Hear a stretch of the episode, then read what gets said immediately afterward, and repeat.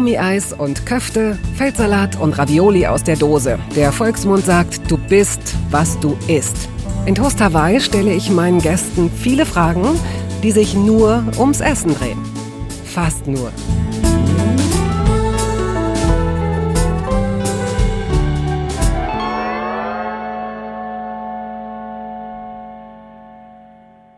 Woran auch immer es lag, aber eigenartigerweise wurde ich erst ziemlich spät auf Ariana Barbouri aufmerksam. Ende 2021, um genau zu sein. Da lief ihr vielfach ausgezeichneter Podcast Herrengedeck, den sie fünf erfolgreiche Jahre mit Laura Larsson moderierte, schon nicht mehr. Ich glaube, auf Instagram entdeckte ich diese blitzeschnelle, unglaublich humorvolle und herzliche Frau und dachte, wow, von dir werden wir bestimmt noch ganz viel sehen und hören. Und ich freue mich blanko schon mal auf alles. Über die 1988 in Berlin geborene Ariana ist in Erfahrung zu bringen, dass sie von einer schwäbischen Mutter erzogen wurde, was ja kulinarisch schon mal in eine gewisse Richtung deutet. Frau Barbory liebt To-Do-Listen, hat ein Fable für die Polizei und vertreibt einen eigenen Wein, Chalet Barbory.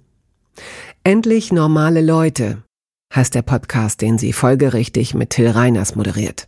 Toast Hawaii aber heißt der Podcast, in dem sie jetzt über das Essen ihres Lebens sprechen wird, zumal sie fast selbst mal von einem Schwan gefressen wurde. Herzlich willkommen, Ariana. Vielen Dank. Ich glaube, du bist der erste Gast, der jemals den Jakobsweg gegangen ist. Ist es so? Ich glaube, oder ich habe mit Menschen gesprochen, die das nicht an die große Glocke gehängt haben. Das klingt jetzt schon wieder wie ein ja, Vorwurf. Das klingt sehr vorwurfsvoll. Sorry. Sorry, dass ich 300 Kilometer zu Fuß gelaufen bin, Bettina. Es tut mir leid, dass ich krass bin. Nein, aber was mich ähm, im Hinblick auf diesen Podcast interessiert, ist natürlich die Ernährung. Mhm. Also äh, wir fangen jetzt einfach tatsächlich kurz themenfremd an. Denn ich weiß, dass der äh, Rucksack, den du gepackt hast, hat ungefähr sechs Kilo gewogen. Mhm. Ne? Sechs Liter Volumen oder so, sagt man, glaube ich. Sag mal kurz, was man da so drin hat. Also hat man da, gibt es Jakobswegsberat ja, tatsächlich. Das macht so ein großer, unter anderem so ein großer Outdoor-Laden, dessen Name mhm. jetzt nicht genannt wird in Berlin. Die haben da so richtige Packlisten für so, ja, Wanderwege. Und da kommen dann so Sachen rein wie ganz bestimmte Wollsocken, die nicht reiben, so äh, Traveler-Besteck für unterwegs, aber auch etwas leichtere Schuhe, Regencapes und eben auch eine Liste mit so ein paar Essentials, die man sich an Nahrungsmitteln einpacken kann. Aha. Zum Beispiel. Zum Beispiel abgepackte Nüsse immer gut. Trockenfrüchte. Mm, eine Trinkblase für Wasser. Das ist so ein ein bisschen wie so ein Urinbeutel im Krankenhaus mit einem Schlauch dran tatsächlich, der oben aus dem Rucksack rauskommt und der hängt dann da so raus. Das heißt, wenn man auf diesem Wanderweg ist und man möchte was trinken, muss man nicht jedes Mal diesen sechs ah. Liter Volumen umfassenden Rucksack absetzen, der auch noch mit mehreren Schnallen an den Körper angeschlossen wird, sondern man kann einfach diesen Schlauch öffnen und daraus trinken. Ich habe diesen Sangria-Hut äh, aufgehabt, als ich selbst gegangen bin. Es weißt du, mit diesem ähnlich. riesengroßen äh, Schlauch, ja. Ja, genau, es ist sehr ähnlich. Mhm. Zu einem Bierhelm tatsächlich im Rucksack. Und ansonsten ist es, also es gibt noch so, so wie Konserven oder so abgepackte Sachen, die, glaube ich, so Astronautennahrung nahe kommen. Oh, ich mag das Wort so, Astronautennahrung. Ja, es klingt nach Abenteuer, ne? Mhm. Ja. Das Gute am Jakobsweg ist ja, man läuft jetzt nicht ganz fernab der Zivilisation und kommt eigentlich immer durch so kleine Dörfer. Deswegen sind diese Trockenfrüchte und Nüsse und so, die sind mal für den größten Notfall. Aber eigentlich kann man sich immer am Rand des Weges, also auf dem Weg verpflegen. Mhm. Du hast es ja dokumentiert. Also ich habe da auch ähm, reingeguckt. Ich habe es nicht ganz gesehen, aber Genau das ist mir zum ersten Mal aufgefallen, auch wenn ich schon häufiger mit Menschen gesprochen habe, die diese Wanderung gemacht haben. Es gibt ja nicht nur den einen Weg, es gibt ja verschiedene mhm. Wege, die man gehen kann. Aber das ist ja, ich versuche das wertneutral zu sagen, das ist ja tatsächlich auch eine ein Business. Also ich habe da gesehen, Leute gehen vor dir, Leute gehen hinter dir, sie gehen an, an ganz bestimmten Häusern immer vorbei. Es hat mich so ein bisschen an den Elbstrand erinnert. Äh, wenn man in Hamburg war, in der äh, Strandperle, es gibt so ein Övelgönne parallel zur Elbchaussee, auch so ein paar Häuser, da gehen auch immer Leute am Wochenende auf jeden Fall lang. Und an diesen Häusern gehen halt auch immer die ganze Zeit diese Pilger lang. Also du guckst aus dem Fenster und du siehst einen Menschen nach dem anderen, der so einen äh, 6-Liter-Rucksack trägt und dann irgendwann in so ein Wirtshaus Rathaus für Pilger und Pilgerinnen wahrscheinlich geht, oder? Also so war es bei mir nicht, aber ich bin den portugiesischen Jakobsweg gelaufen, also von Porto nach äh, Santiago de Compostela. Oh, schön, sag's nochmal. Santiago de Compostela. Mhm. Aber es gibt ja so ein Netz, so ein äh, spinnenartiges Netz von unterschiedlichen Startorten, die dann alle auf Santiago zulaufen. Ich glaube, der am weitesten entfernte ist in der Nähe von Köln. Da läuft man unfassbar weit. Und so einer der bekanntesten ist natürlich der französische über die mhm. Pyrenäen, der dann auch so sechs Wochen dauert. Und da wurde mir tatsächlich gesagt, ich bin im Oktober den portugiesischen gelaufen, wo es auch schon ein bisschen regnerisch war.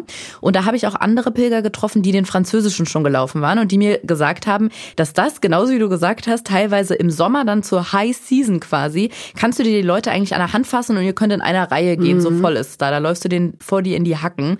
Aber so war es bei mir nicht und ich bin auch sehr dankbar darüber. Warum bist du, warum hast du das gemacht? Warum bist du losgegangen? Eine sehr gute Frage, weil in der Zeit, als ich den gelaufen bin, das war vor, ich glaube, vier Jahren, da habe ich mich sehr darüber lustig gemacht, über den Jakobsweg, weil das war für mich irgendwie so, ein, so eine Art komödiantisches Element, so wie diese äh, Cappuccino, Espresso, Latte Macchiato Aufkleber in so deutschen Küchen. Dachte ich so, Jakobsweg laufen, das ist irgendwie so, man hat direkt ein Bild vor Augen, das ist irgendwie unangenehm. Also was soll diese räucherstäbchenhafte Aufladung dieses Wanderweges?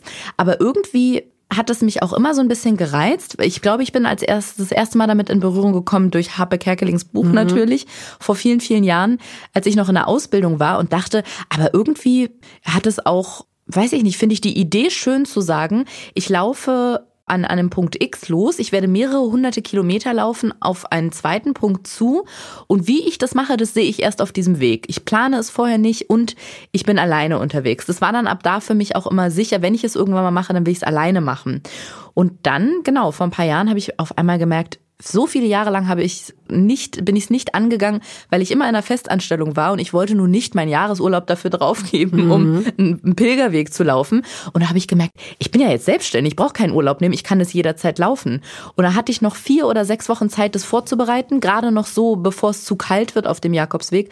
Und dachte dann, irgendwie ist es ein, für mich wie so ein modernes Abenteuer, zu sagen, ich, ich hab, bin auch extra ohne Handy gelaufen, ich bin ohne... Nee, du hast das äh, gefilmt, also du hast, äh, wie hast du das gemacht? Gemacht? Mit so einer Digitalkamera. Okay. So, so einer alten, wo man sogar noch den Zoom, also wenn ich gezoomt habe, hat man so ein Surren gehört, so alt war die. Und genau, ich habe keine Unterkünfte vorher gebucht, sondern ich habe wirklich einfach ein Buch mitgenommen, wo die Streckennetze drin mhm. stehen und das war's und hatte den Hin- und den Rückflug. Hast du für dich den Wunsch gehabt, so minimalistisch in der Zeit durchs Leben zu gehen, im wahrsten Sinne des Wortes, und eben möglicherweise auch mit so einer Reduzierung im Kopf zurückzukommen?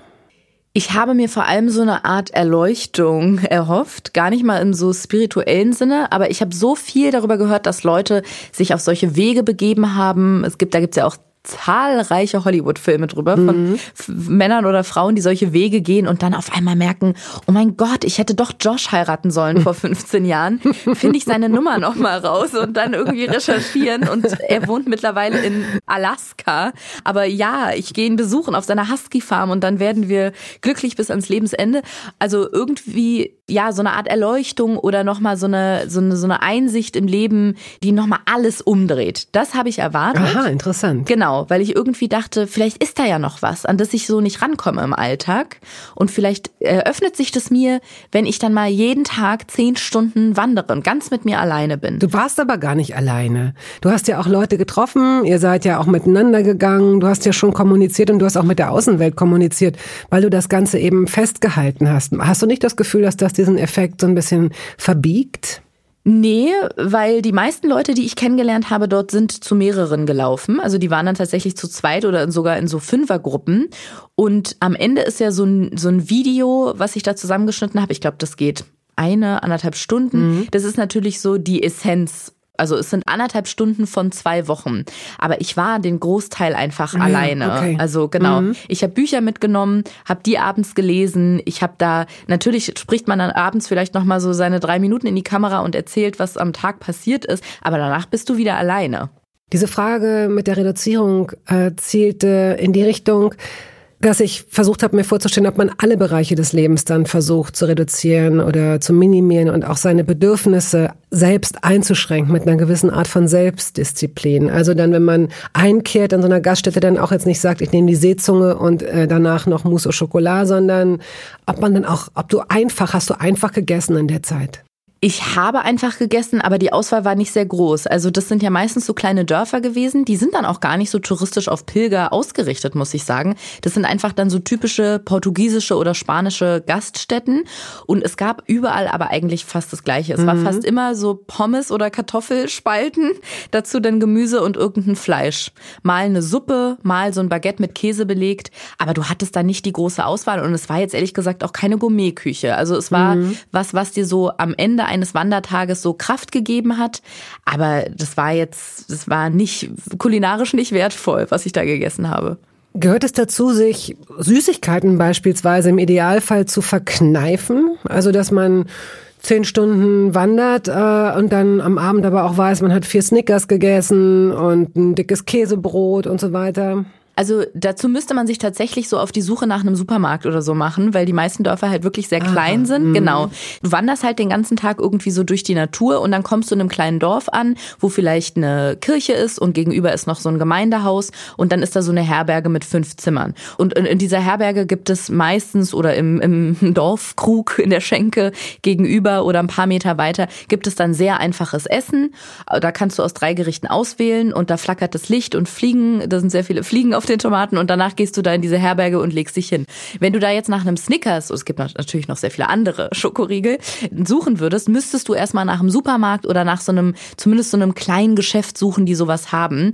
Und es gibt bestimmt auch Leute, die das machen und ich finde es auch nicht verwerflich, aber ich habe das nicht gemacht, weil ich jetzt diesen, das war jetzt nichts, was ich brauchte okay. in der Zeit, genau. Du wärst fast mal von einem Schwan gefressen worden. Naja, bisschen. Ja bisschen übertrieben, aber man muss ja auch zusehen, dass man die Hörerinnen und Hörer fesselt. Ja, wenn das die Geschichte ist, auf die du anspielst, war ich da mit meinem Vater und meiner Schwester am See. Und ich wusste schon immer, dass Schwäne wahnsinnig aggressiv sind. Aber das war, also ich weiß nicht, ob da gerade Brutzeit war oder was da los war. Und dieser Schwan hat uns wirklich richtig attackiert. Lag wahrscheinlich auch daran, dass wir so ein Picknick mäßig am See waren. Also hatten irgendwie Essen ah, und Trinken dabei. In einem, in einem Korb, auf einer Decke, wie man sich das vorstellt. Habt genau. ihr das genau. häufiger gemacht, so ein Picknick? Mm, Im Sommer schon, ja. So an See fahren und irgendwie Essen und Trinken einpacken. Was, was für Essen ist dann dabei gewesen? Genau, das ist nämlich das Ding. Mein Vater hat sehr gerne äh, Boulogne gemacht. Das sind so wie afghanische. Er kommt aus Afghanistan, muss man dazu sagen. Genau, mein Vater kommt aus Afghanistan und kann sehr gut kochen. Also nicht, dass Männer nicht kochen können, ne? Aber er kocht auch sehr gerne. Und Boulogne ist so ein bisschen wie so Pfannkuchen, aber die sind innen gefüllt. Also da ist immer was drin. Das kann man mit allem Möglichen mhm. füllen. Mit Lauch zum Beispiel, mit Pilzen, äh, mit Tomaten. Aber gefüllt heißt, dass sie wie Omelettes sind oder? Ähm es ist wie so zwei, also wie so eine Teigtasche oder wie so ein ja, als, als würdest du zwei so äh, Pfannkuchen aufeinanderlegen und sie In miteinander die, mhm. verbinden. Oder ich weiß gar nicht, mhm. wie man es richtig beschreiben kann. Wie so ein dünner Fladen, der aber sehr weich ist und der eine Füllung hat, genau. Und ist das eher mehllastig oder ist da auch Ei, also ist viel Ei dabei? Weißt ich weiß gar nicht, ob da Ei drin ist, aber Mehl auf jeden mhm. Fall, genau. Und wir hatten welche mit Hackfleisch, glaube ich, und einer war scharf. Und ich weiß wirklich nicht mehr, und das sage ich jetzt nicht, damit es nicht justiziabel wird. Ich weiß nicht mehr, ob wir das absichtlich gemacht haben oder aus Versehen, aber wir haben dem Schwan das dann zugeworfen und es waren auf jeden Fall die Scharfen. Und aus irgendeinem Grund, ich weiß nicht, ob Schwäne sehr intelligente Tiere sind, aber ich glaube, der Schwan wusste, dass wir ihm da gerade Schmerzen zugefügt haben, weil der ist so wütend geworden, hat dieses, diese Boulogne gefressen und hat so richtig und hat so seine Zunge raus. Also er hat irgendwie was Zungenartiges im Rachen. Ja, natürlich. Ja, das fand er nicht so nett. Nein, natürlich Nein. nicht. Nee, natürlich. Also ihr wolltet den Schwan wirklich ärgern. Man muss dazu sagen, dass ihr Kinder wart. Ja. Kinder können grausam sein. Ja, Kinder können wirklich schrecklich sein. Du und deine Schwester. Mhm. Na gut, verziehen. Deine Mutter ist Schwäbin, mhm. der Vater Afghane. Mhm. Deine Eltern haben sich getrennt. Wie alt warst du? Ich bin gerade in die Schule gekommen oder kurz davor, so fünf war ich etwa. Wie alt war deine Schwester? Die war zweieinhalb Jahre jünger, das macht. Okay, also war ja. sie zweieinhalb ungefähr, so. drei Jahre alt. Hm. Wenn du dich jetzt an die, ich weiß nicht, wann deine Erinnerung, deine aktive Erinnerung so einsetzt, wenn du dich an die ersten Lebensjahre erinnerst, was für Speisen, was für Mahlzeiten fallen dir ein? Du meinst so richtig die ersten Lebensjahre im Sinne von eins bis drei? Ja, da, wann, wann setzt deine Erinnerung ein? Was denkst du? Ich würde tatsächlich sagen, als meine Mutter sehr viel und intensiv. Meine Mutter ist Krankenschwester und hat sehr viel und intensiv im Krankenhaus gearbeitet, hatte, glaube ich, auch eine etwas höhere Position und war dann alleinerziehend mit zwei Kindern. Und meine Mutter kann unfassbar gut kochen. Die hat witzigerweise in der äh, langen Zeitspanne, in der sie mit meinem Vater zusammen war, auch so die afghanische Küche und die mhm. afghanischen Gerichte übernommen. Und ich glaube, wenn ich heute ein Gericht essen würde und ich wüsste nicht, von wem es ist, könnte ich nicht sagen, ob es meine, meine schwäbische Mutter oder meine afghanische Oma gekocht hat. Ja. Weil meine Mutter wirklich ganz toll kochen kann. Aber es gab so eine Phase, in der sie halt alleinerziehend mit zwei Töchtern war und unglaublich viel gearbeitet hat. Und da gab es ein paar Jahre und das war das Größte für uns. Da hat sie immer den Bofrost-Katalog uns hingelegt. Oh. und dann durften oh. wir ankreuzen. Und das ist tatsächlich neben dem Fakt, dass meine Mutter eine wahnsinnig gute Köchin ist, so eine meiner frühesten Erinnerungen an Essen, dass wir aus diesem Bofrost-Katalog uns Sachen ankreuzen durften. Und dann kam so alle paar Wochen so eine Lieferung. Ja. Und das kam dann ins Tiefkühlfach und meine Mutter hat es am Abend vorher für uns vorbereitet und dann mussten wir uns Mittag das nur noch aufwärmen.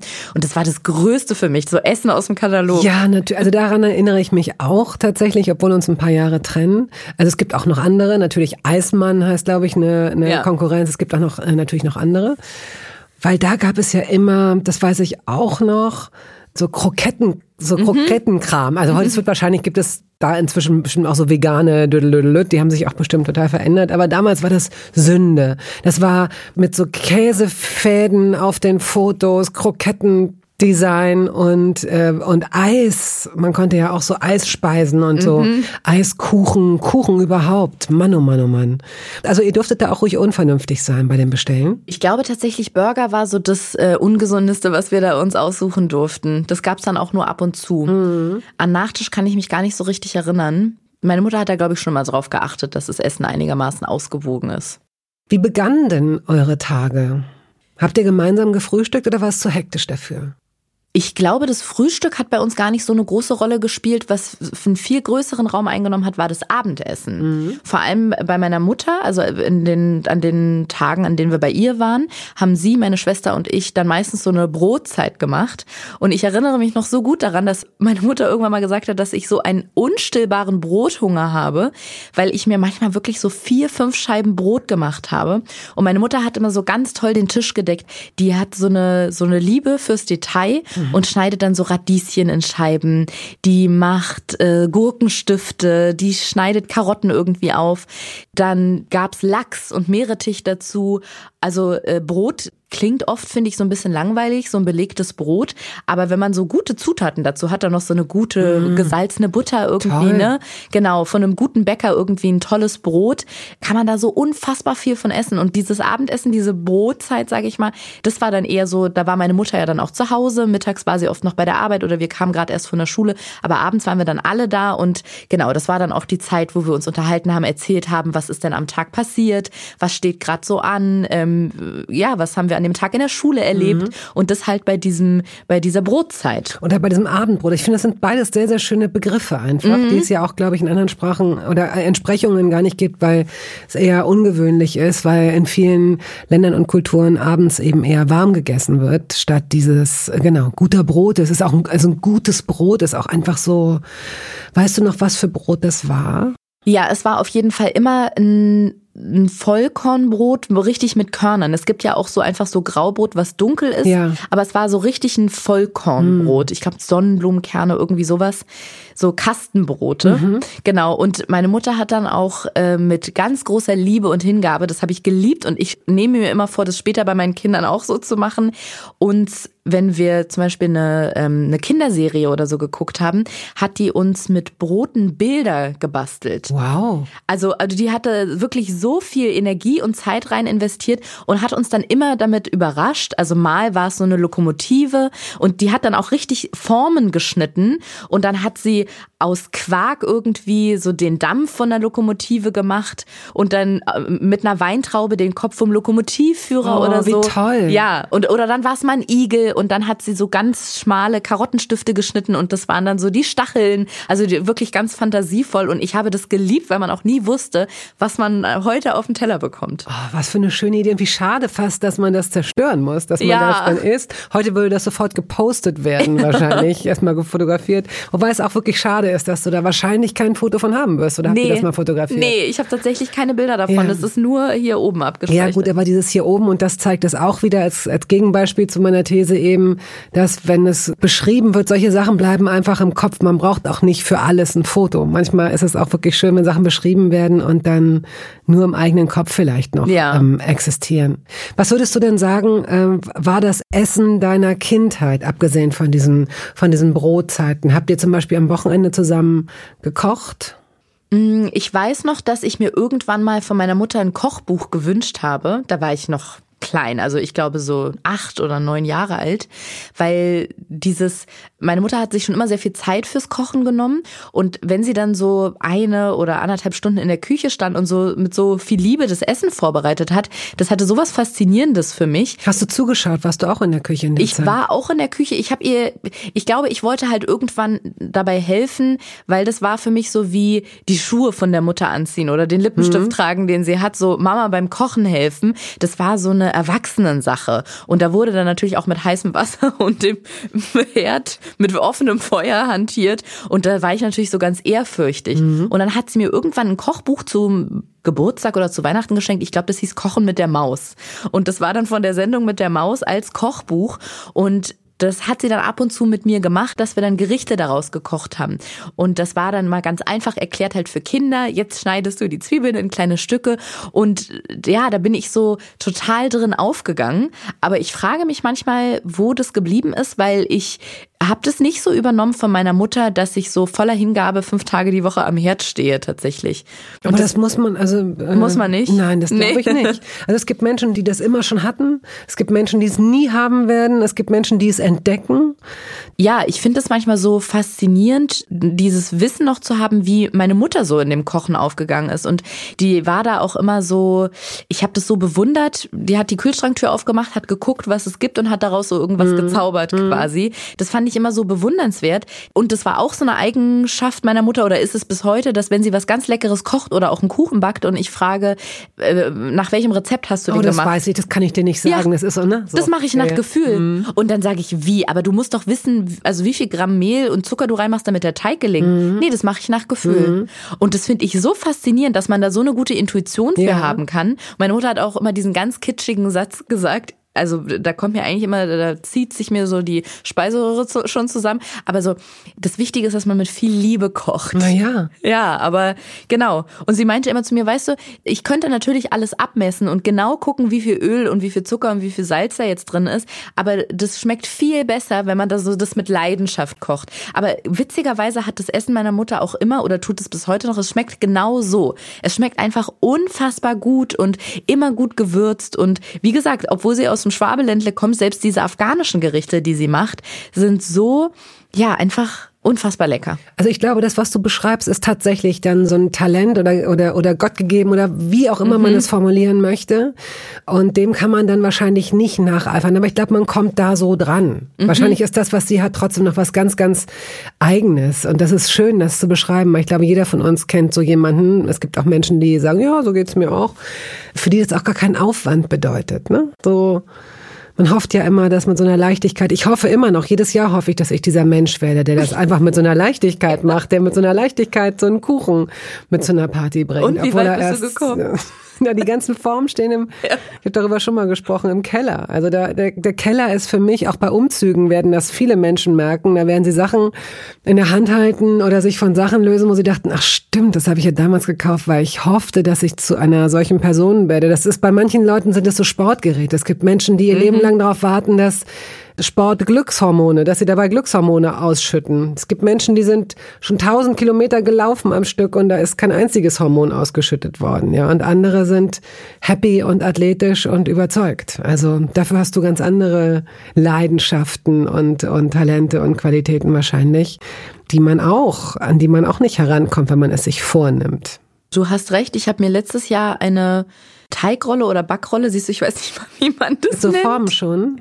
Nee, ich hatte vorher immer eine aus Holz mhm. und dachte so, das ist irgendwie gar nicht unbedingt unhygienisch, aber man kriegt den Teig ja gar nicht richtig ab, weil so in der Weihnachtszeit backe ich dann sehr viel. Und da habe ich im Internet gesehen, dass es so welche mit Silikon mhm. gibt, die besser abwaschbar sind. Und dann gab es da auch noch verschiedene Kuchenformen mit so ganz tollen, dann nach oben hin wie so ein Klecks Schlagsahne, irgendwie so mit so einem Türmchen nach mhm. oben. Und dann dachte ich, ach, und dann noch eins in Rosenform. Und dann habe ich sogar Bettina Backtrendspray bestellt. Ja, das sprühst du in die Form. Ach, Trend. Genau. Ich dachte Trend. Der Ach Trend. so, nee, Back Trend. Backtrendspray. Nee, Trend. Ich, ich, ich benutze. Hast du ein neues Parfum? Es ist das Backtrendspray.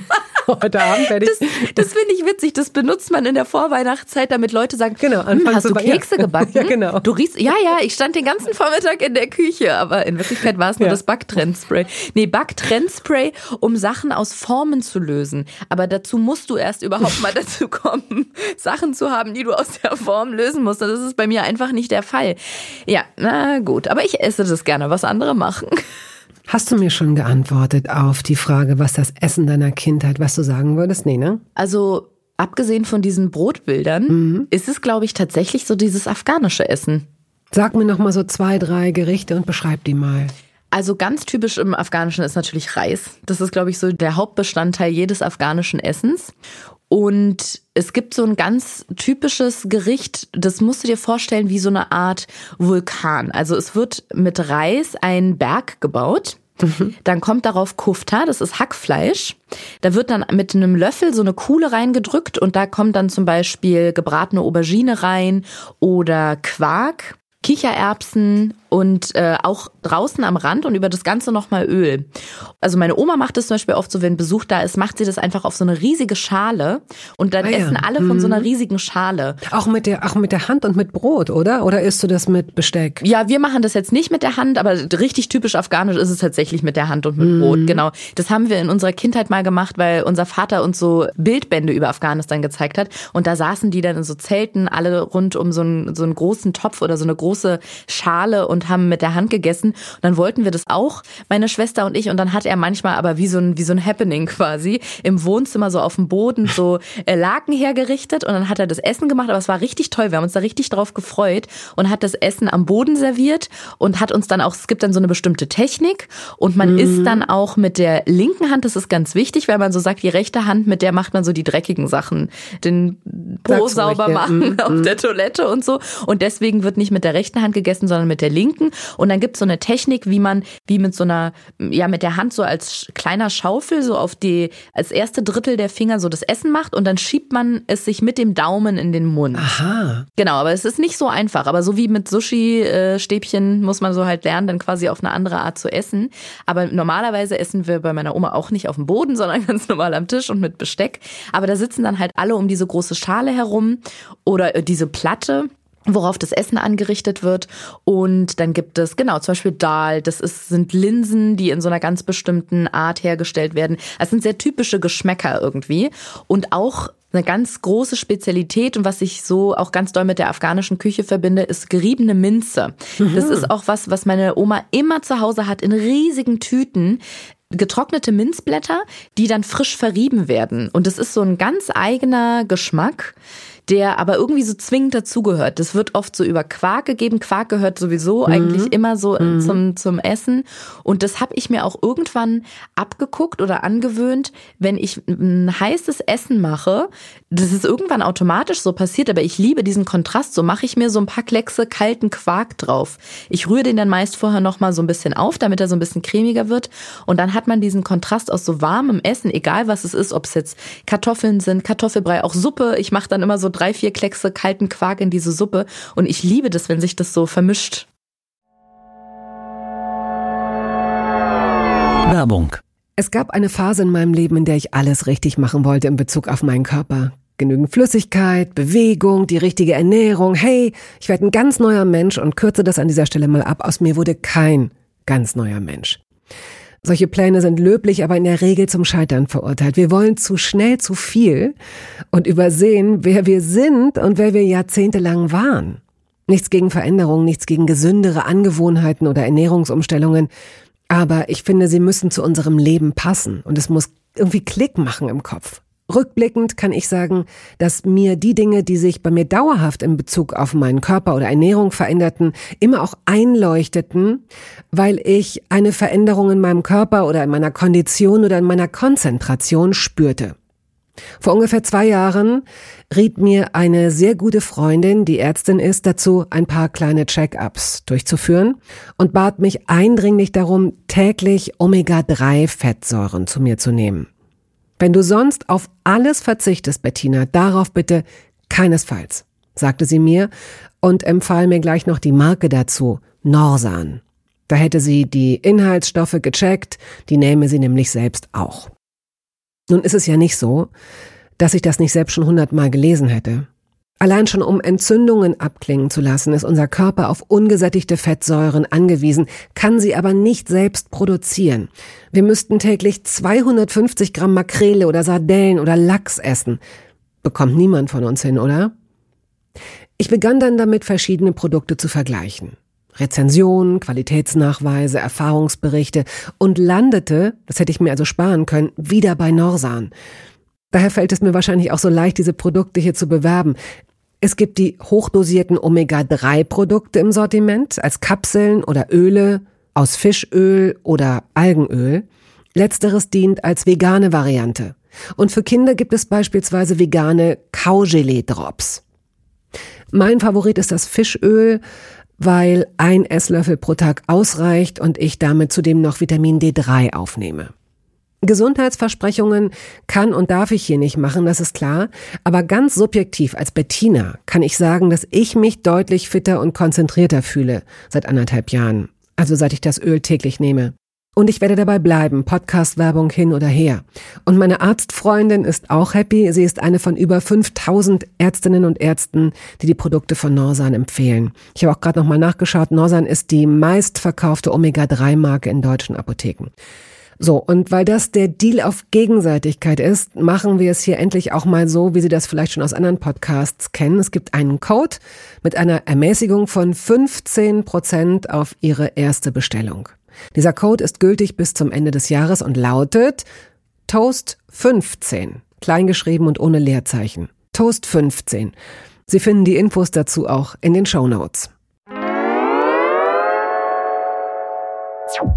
Das klingt jetzt alles ein Tick zu harmonisch. Wir müssen realistisch bleiben, denn aus einem Buch, das du geschrieben hast mit einer äh, ehemaligen Kollegin, wo ihr so Geschichten aufgeschrieben habt, ist zu entnehmen, dass deine Schwester und du, ihr seid zweieinhalb Jahre auseinander, hast du vorhin schon gesagt, ihr habt euch bis aufs Blut manchmal gestritten, ihr habt mhm. manchmal Stühle nacheinander geworfen. Und ähm, bei so einem Streit, das habe ich diesem Buch entnommen, gab es manchmal Fernsehverbot, manchmal Reiterhofverbot und manchmal Süßigkeitenverbot. Wie habt ihr denn eure Süßigkeiten damals bekommen? Gab es so eine Zuweisung, eine Rationierung? Gab es eine Süßigkeiten-Schublade? Wie ist das gelaufen?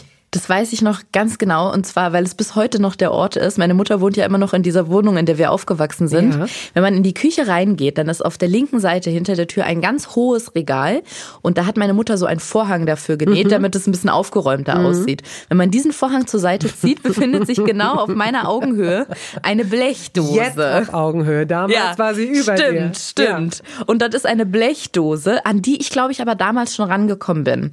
Und da waren Süßigkeiten drin. Wie ist die ist da ein Muster, ein Motiv drauf? Ist das eine ehemalige Kaffeedose oder sowas? Eine ehemalige Keksdose. Aha. Ich glaube, so eine Weihnachtskeksdose. Ja. Genau.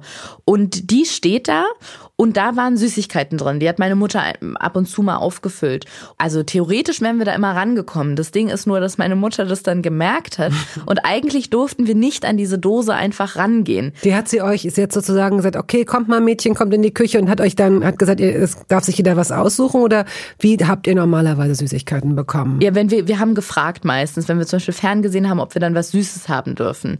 Aber jetzt aus heutiger Sicht kann ich nicht nachvollziehen, wie diese Dose überlebt hat, weil weil ich wirklich als Erwachsene, ich weiß nicht, wann sich das entwickelt hat. Ich habe keine Disziplin. Wenn mhm. zu Hause Süßigkeiten sind, also jetzt eine Dose zu haben, das kann ich nicht nachvollziehen. Du hast hier auch eine Schale mit Schokoriegeln, ja. wo ich vorhin schon dachte, wie macht sie das? Mhm. Als wir hier reingekommen sind, dachte ich, wie kann hier eine Schale stehen mit fünf Schokoriegeln? Mhm. Die wäre bei mir, wenn ein Gast weg wäre, ich würde die alle essen. es würde bei mir nicht funktionieren. Ich sehe auch manchmal bei Freunden in der Küche, machen die dann so eine Schublade auf und haben so eine Süßigkeitsschublade ja, mit Packungen mhm. voll. Mhm. Und ich denke, das würde bei mir genau einen Tag überleben, weil ich nicht zum Beispiel auf dem Sofa sitzen könnte, einen Film gucken und dann sagen, ich, ich nehme mir jetzt, ein, ein Stück, Stück ja, ja, nehme mir okay. mal einen hm. Gummibären. Hm. Und deswegen wundert mich das. Also, ja. Dafür steht man nicht mal auf. Ein Gummi, das ist ein Minuskaloriengeschäft. Das ist totaler Quatsch. Da brauch, verbrennst du mehr, als du zu dir nimmst. Aber Nein. selbst eine, bei einem Drittel, bei einer Drittelpackung Gummibären, denke ich mir so, das ergibt doch gar keinen Sinn. Die fliegenden Fragen. Welches Lebensmittel ordnest du deiner Mutter zu? Maultaschen. Weil sie Schwäbin ist. Klar. Nicht nur deswegen, sondern weil sie das einfach super oft für uns gekocht hat, aber nicht Maultaschen einfach so, sondern immer in Suppe, Maultaschensuppe. Mm, mhm. Und es war aber die strenge Anordnung meiner Mutter, dass wir nicht nur die Maultaschen uns rausnehmen sollten, weil die hat immer die extra großen gemacht. Das sind nicht so kleine, mhm. sondern jeder hat dann immer zwei große bekommen in der Suppe. Und meine Schwester und ich haben natürlich die Schleue besessen, einfach diese Maultaschen zu essen und dann zu sagen, können wir noch Maultaschen nachnehmen. Ah. Aber die Suppe stehen zu lassen. Aber das hat sie einfach wirklich fantastisch gut gekocht und das ist natürlich zufälligerweise auch typisch schwäbisch. Einkaufszettel. Wie notierst du das? Auf welche Art und worauf? Ich bin, bevor ich mit meinem jetzigen Freund zusammen war, einmal die Woche einkaufen gegangen und habe einen Großeinkauf gemacht. Immer. Das Dann war bist meistens, du sehr organisiert. Ja, war. Das war so mein Samstagsritual. Und dann habe ich den Kühlschrank eigentlich einmal so komplett aufgefüllt. So Eier, Gemüse, viel Salat, Milch, so ein bisschen Obst in die Richtung. Und seit ich mit diesem Typen zusammen bin, kaufen wir immer nur so punktuell. Und eigentlich stört mich das. Also wir dann geht er mal kurz los und holt irgendwie Kartoffeln und Butter. Und zwei Tage später gehe ich los und hole irgendwie eine Zitrone und Sojasauce. Aber dieses wöchentliche Einkaufen, das findet eigentlich nicht mehr statt. Auch weil ich es schwieriger finde, in dem Moment, wo man zusammenlebt und beide nicht so unbedingt die gleichen Sachen essen. Weil vorher habe ich ja nur für mich gekocht und konnte jeden Tag machen, was ich will. Aber ich sag mal, dass er nicht so unbedingt gerne Gemüse und gesund isst. Und deswegen ist es echt schwierig, weil keiner von uns kann für beide kochen. Für ihn heißt Kochen Nudeln mit Pesto und für mich heißt Kochen viel Gemüse. Und beide mögen wir das gegenseitig nicht. Mhm. Und deswegen passiert es auch echt oft, dass jeder sich sein eigenes Essen macht und dadurch findet dieses zusammen Einkaufen überhaupt nicht Aha. statt. Und das heißt, wenn ich einkaufen gehe oder es so eine Art Einkaufsliste gibt, schreibe ich mir echt in die Notizen-App vom Handy einfach nur so drei Sachen. Mhm. Ganz oben steht fast immer Hafermilch, weil ich meinen Kaffee immer mit Hafermilch mhm. trinke und die ist fast immer leer. Genau, das ist immer so das, das, das Wichtigste auf dieser sehr kurzen Liste und sonst, wir holen immer nur so dazu, aber es gibt nicht mehr so diesen großen Einkauf, finde ich schade. Könntest du ja anregen. Ja, ich käme dann in dem Moment in Schwierigkeiten, wo es dann ums Kochen geht, weil er dann, da rümpft er dann schon die Nase, wenn ich sagen würde, ich würde was mit Spinat kochen. Aber ihr esst schon zusammen. Ihr habt dann nur sozusagen getrennte Menüs. Mm, ja, also mittags essen wir nicht zusammen, da unsere Arbeitsplätze unterschiedlich sind. Mhm. Abends schon öfter, aber wir gehen tatsächlich dann auch oft einfach mhm. essen. Gar nicht so super fancy, aber einfach dann draußen. Okay. Ja, da fällt es dann nicht so auf, wenn der eine die 18 und genau. der andere die 22 nimmt. Genau. Hervorragend. Das Geheimnis eurer, unserer Beziehung. Ja, toll. Ähm, auf welcher Stufe des Toasters bräunt das perfekte Toastbrot? Toaster riesen, riesen, riesen Streitpunkt in der Beziehung zwischen meinem Freund und mir. Oh, warum? Wir sind zusammengekommen und er ist zu mir in die Wohnung mitgezogen und war geschockt. Und ich spreche das extra so aus. Er war geschockt über die Tatsache, dass ich keinen Toaster besitze. Ja, wäre ich auch. Ja. Also das mit dem Pesto hat ihn mir schon nahegebracht. Das mit dem Toaster, ich glaube, er ist der beste ist dein Mann. Er ist dein Mann Wir sind eine Person. Ja. Wenn das wirklich stimmt, ja. Okay, du hattest keinen Toaster. Ich ha hatte keinen Toaster und als wir dann irgendwann äh, gesagt haben, okay, die Wohnung ist ein bisschen zu klein, wir suchen uns was Neues, gemeinsames, Größeres, hat er gesagt, er hat nur einen Wunsch an diese Wohnung, einen Toaster. Und ich kann dir sagen, wir wohnen jetzt seit anderthalb Jahren und wir haben immer noch keinen Toaster, weil ich immer zu ihm sage, wo soll der denn stehen? Ein Toaster nimmt ja recht viel Platz weg und ich esse eigentlich selten Brot, also so gut wie nie. Und dann würde ja da ein Gerät stehen und sehr viel Platz wegnehmen nehmen, was ich überhaupt nicht brauche. Du bist so egoistisch, dass du überhaupt in einer Partnerschaft lebst, weißt du? Sei froh, dass dieser Mann überhaupt noch mit dir lebt. Also, die Lösung könnte sein, ein Langschlitztoaster, der schmal ist und auch nicht so viel länger als die normalen Toaster. Und bei mhm. mir ist es zum Beispiel so, ich lebe mit mir alleine. Das ist auch nicht immer einfach. Aber ich äh, stelle den auch tatsächlich immer wieder zurück in den Schrank, weil es Tage gibt, wo ich ihn nicht ah. brauche. Mhm. Aber an anderen Tagen so, und dann sind das drei Sekunden, dass ich die Tür aufmache und das Ding raushole und das Ding einstöpsle. Also der muss auch nicht draußen stehen. Vielleicht ist das tatsächlich die Lösung, weil ich habe auch von meiner Mutter ein Waffeleisen geschenkt bekommen, das steht eigentlich 95 Prozent des so, Jahres auch im Schrank. Damit hast du im Grunde schon angeantwortet sozusagen, die eigentlich überflüssigen Anschaffungen in deiner Küche. Also da ist einmal dieses Geschenk von deiner Mutter, das Waffeleisen, da hat sie noch gehofft, dass du anfängst regelmäßig Herzwaffeln zu machen, weil du die wahrscheinlich so liebst. Nicht ich würde jetzt nicht sagen, dass es ein Verlegenheitsgeschenk war, aber es war zu einem Anlass, zu dem ich mir nichts gewünscht habe. Und sie dachte, glaube ich, womit kann ich ihr denn eine Freude machen? Und damit ich auch nicht sagen kann, ich weiß ja gar nicht, wie man eine Waffel macht, hat sie mir auch noch ein Waffelbuch dazu geschenkt. Mhm. Gibt es denn noch etwas, wo du sagst, auch dieses Geschenk oder auch diese Anschaffung ist im Grunde völlig überflüssig? Die überflüssigste Anschaffung der Welt. Backtrendspray. Ich habe davon zwei Sprühdosen zu Hause noch nie benutzt. Außerdem eine Silikonteigrolle und wahnsinnig viele Kochbücher. Ich, das ist zum Beispiel auch so ein Ding. Da denke ich, ich denke gar nicht unbedingt, ich werde jetzt diese Person, aber ich liebe schöne Kochbücher, besonders Otto Lengi. Alle sagen Otto Lengi. Ja, weil ich habe das irgendwann mal bei entweder einer Freundin oder bei meiner Tante, die sehr stilvoll ist, die ist Architektin und irgendwie sieht bei der alles im Leben schön aus. Mhm. Ihre Kleidung, wie sie die Häuser einrichtet und auch was sie kocht. Und ich habe dann irgendwann mal gespickt und gesehen, dass sie nach Otto Lengi sehr viel kocht. Da dachte ich, ich will auch so eine Person sein wie meine Tante. Und es kommt sehr selten vor, was ich daraus, dass ich was daraus koche. Aber wenn, muss ich wirklich zugeben, man muss die Knoblauchmenge bei Otto Lengi immer halbieren, auf jeden Fall, sonst fällt man einfach tot um um. Aber ansonsten, es schmeckt wirklich jedes Mal einfach richtig gut. Und das finde ich Zauberei, dass es wirklich ein Kochbuch oder eine Reihe an Kochwerken, kann man ja schon fast sagen, gibt, wo man so eine das habe ich mal auf der Rückseite von der Packung von, warte, wie heißt das? Von so Steif, Schlagsahne steif, mhm. stand mit Gelinggarantie. Das fand ich so ein schönes Wort. Und ich finde, die Otto Lengi-Werke haben so eine Art Gelinggarantie, weil es aus irgendeinem Grund wirklich immer fantastisch schmeckt. Mein Blendergericht ist Smoothie. Wie du würdest Leute beeindrucken und ihnen das Gefühl geben wollen, dass du so eine Küchenchefin bist, indem du ihnen einen Smoothie Ach, hinstellst. weißt du was? Ich habe jetzt richtig. Oh nein, du denkst an Blender, nee, an genau. den Mixer. Und weißt du was? Ich dachte jetzt, jetzt kommt so eine Expertinnenfrage und jetzt möchte ich mich nicht äh, jetzt und da dachte ich so, cool, jetzt brauche ich nämlich gar nicht sagen, ähm, Bettina, was ist denn das, sondern ich weiß, was es ist, weil nein, wir sind hier in einem kulinarischen Podcast ja. und ich weiß, was es ist, weil dieses Gerät steht auch bei mir im Schrank, aber ich benutze es wirklich oft, mindestens zweimal die Woche. Also nochmal Blender ist das Gerät für auch für so einen Mixer, also eigentlich auch ja. für so einen Smoothie Maker oder oder ja, ja. Und den benutze ich wirklich oft, weil es war eine meiner oder sogar die erste finanzielle Großanschaffung, die ich ge getätigt habe mit Mitte 20. Da hatte mir ein Arbeitskollege empfohlen. Ich habe damals mein erstes richtig größeres Geld verdient.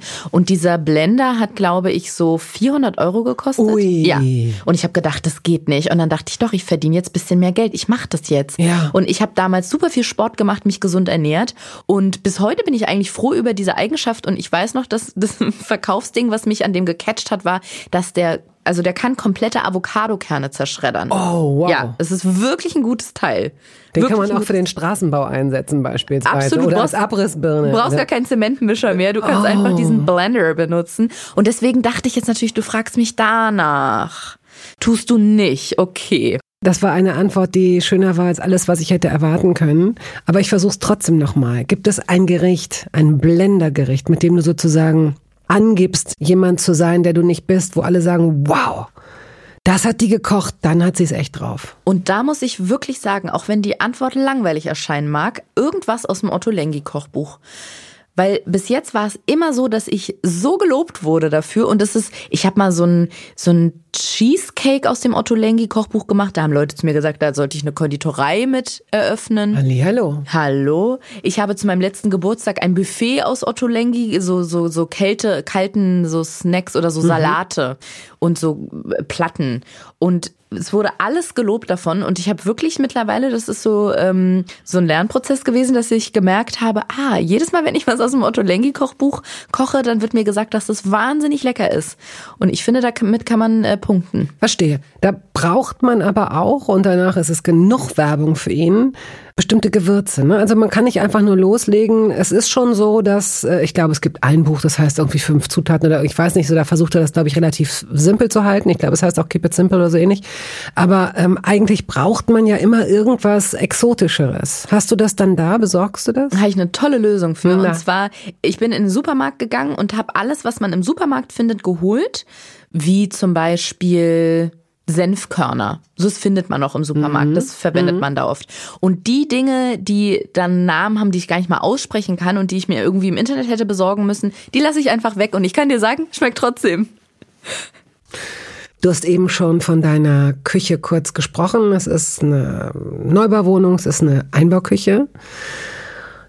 Ist das so ein offener Wohn-Essbereich oder ist das eine abgeschlossene Küche? Es ist ein offener Wohn-Essbereich, den hatte ich in meiner Wohnung davor auch schon ganz zufällig und ich glaube, ich würde nie wieder in einer Wohnung wohnen wollen, wo das nicht der Fall ist, weil ich das so zu schätzen gelernt habe, auch wenn ich natürlich jetzt nicht dreimal die Woche Freunde da sitzen habe, wie in so einem kitschigen Hollywood-Film und dann ruft man sich lustige Sachen zu und macht noch eine Flasche Wein auf und es ploppt jedes Mal, aber trotzdem dieses nicht abgeschnitten sein mhm. von der Person, die im Wohnzimmer ist und wenn es nur mein Freund ist und man sich noch unterhalten kann, während man Essen zubereitet. Das schafft so eine Gemütlichkeit, finde ich.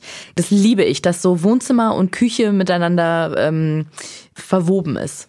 Und wenn du also bei der Gestaltung der Küche schon ein ordentliches Machtwort gesprochen hast, immerhin dahingehend, dass er den einzigen Wunsch, den er hatte, den Toaster, nicht durchsetzen durfte, wird wahrscheinlich auch der Rest der Küche nach deinen Vorstellungen in irgendeiner Weise gestylt sein, nämlich wie? Unsere Küche hat die merkwürdige Eigenart, obwohl der Rest der Wohnung eigentlich normal groß ist, winzig zu sein. Als wir eingezogen sind, hat die, eine Freundin von mir hat die Küche gesehen und hat gesagt, hier wäre ich nicht eingezogen mit so einer kleinen Küche. Und ich habe es nicht mal als Beleidigung aufgefasst, weil ich weiß komplett, was sie meint. Dadurch, dass die Küche so ins Wohnzimmer übergeht, ist es wie so ein ganz kurzer Gang oder so ein Schlauch. Und auf der linken Seite befindet sich halt eine Kochzeile mit unfassbar wenig Arbeitsplatzfläche. Mhm. Also auch wenn der Wetten das nochmal zurückkommt, möchte ich sagen, wetten, dass ich die kleinste Arbeitsplattenfläche ganz Deutschlands habe und ich wette, ich gewinne. Es ist wirklich absurd. Ich habe auf dem einen, also auf dem einen Abschnitt steht meine Kaffeemaschine und eine Kaffeemühle, bei dem anderen Wasserkocher und dann war es schon fast. Und auf der gegenüberliegenden Seite von diesem schlauchförmigen Gebilde namens Küche war nichts. Und da haben wir dann so eine, ja, so eine, so eine Anrichte hingestellt, wo zumindest noch ein bisschen Stauraum drin ist. Aber diese Küche ist wirklich winzig und der, der Stauraum, der dazugehört. Deswegen kann man gar nicht mal richtig von Küche sprechen. Und da gibt's auch keine Gestaltung, leider, ehrlich gesagt. Nee, offenbar nicht. Und nee. könnt ihr da auch nicht so mit so ähm, hochklappen, mit so zwei Scharnieren, wenn ihr wirklich mal kochen wollt, dass ihr wie so ein Klapptisch, dass das so runtergeht und dass, wenn man es nicht braucht, dass man es wieder hochklappt an der Wand? Nicht so richtig. Da gibt's es gibt keine also Wand. Also habt ihr keine, ihr könnt gar nicht kochen. Ja, das ist der Grund, warum ich hm. nicht kochen kann. Ich habe einfach keine Arbeitsplatte übrig. Nee, man muss sich da so ein bisschen Platz schaffen, aber es ist wirklich ein bisschen nervig, weil da, wo man dann immer das Geschirr abstellt, weil man zu faul ist, es gleich in die Spülmaschine zu packen. Das muss man dann erst freiräumen. Also es ist jetzt nicht eine Küche für passionierte Köchinnen, würde mhm. ich sagen. Du bist bekannt dafür, To-Do-Listen zu schreiben. Mhm. Und ähm, bist du auch jemand, der die Geschirrspülmaschine und den Kühlschrank nach bestimmten Systemen ordnet? nicht nach einem bestimmten System, aber ich habe irgendwann mal, ich weiß gar nicht, wo ich das als Inspiration gesehen habe, was für den Kühlschrank bestellt, wo ich denke, das muss jeder machen. Jeder, der einen Kühlschrank besitzt und jede. Und zwar hat man im Kühlschrank doch so Fächer, das sind ja meistens so Glaseinlegeböden. Und da muss man mal die Maße von nehmen und dann im Internet nach so Kunststoff ähm, Schiebe, wie so, wie so, Schub, wie so offene Schubladen. Genau, wie so ne? offene mhm. Schubladen gucken.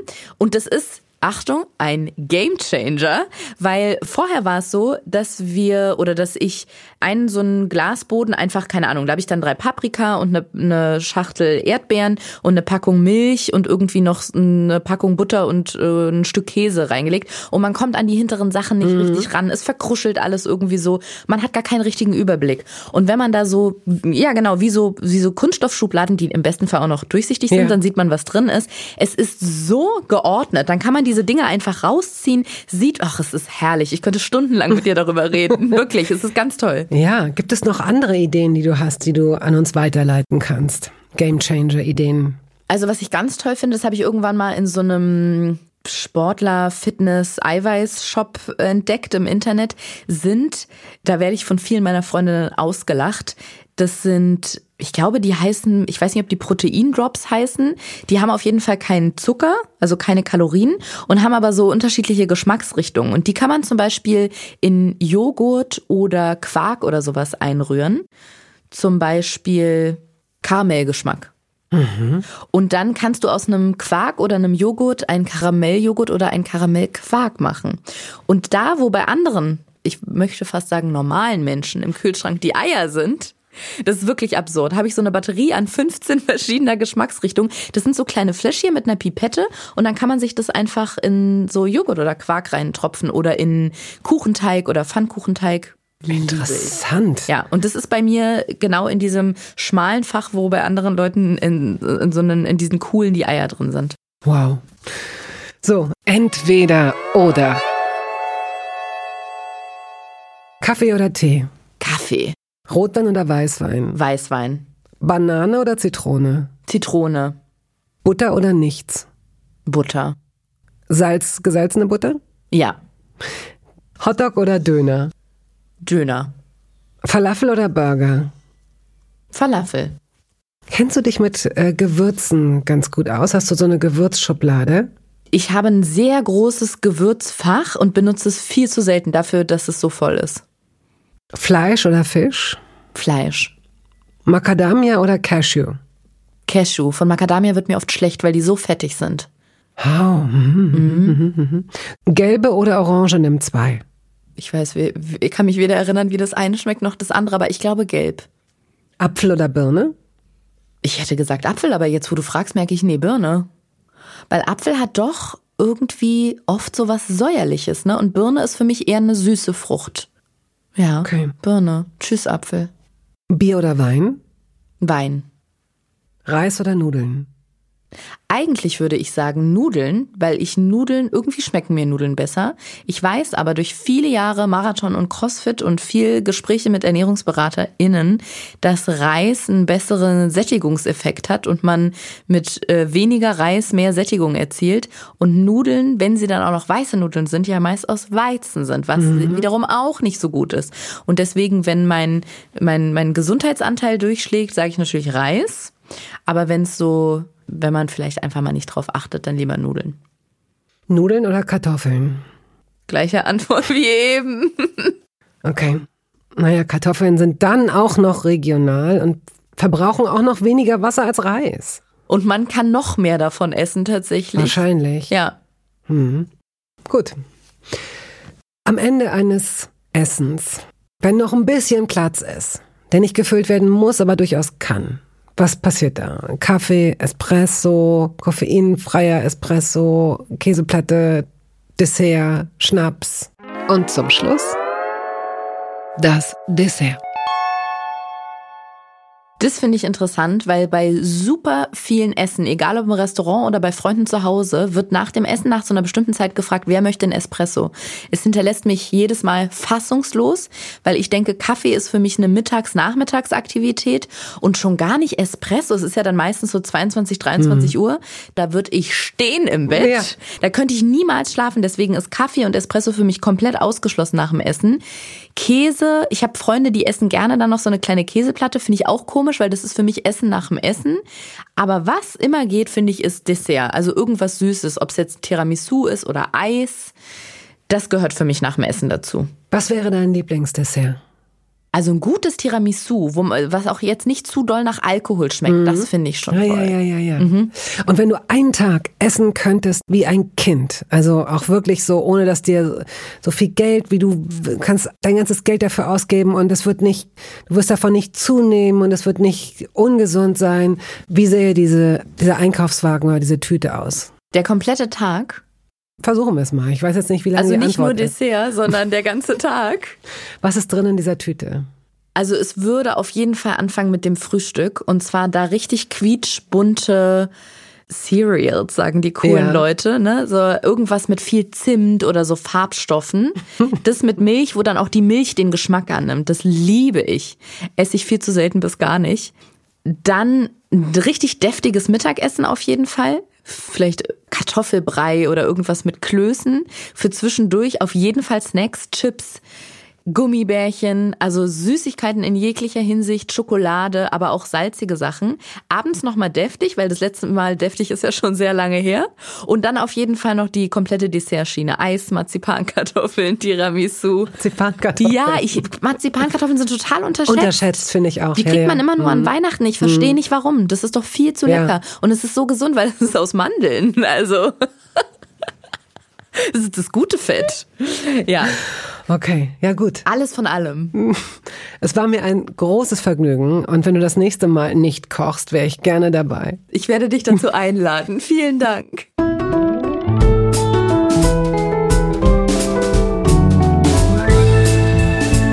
Toast dabei ist eine Studio Bummens Produktion.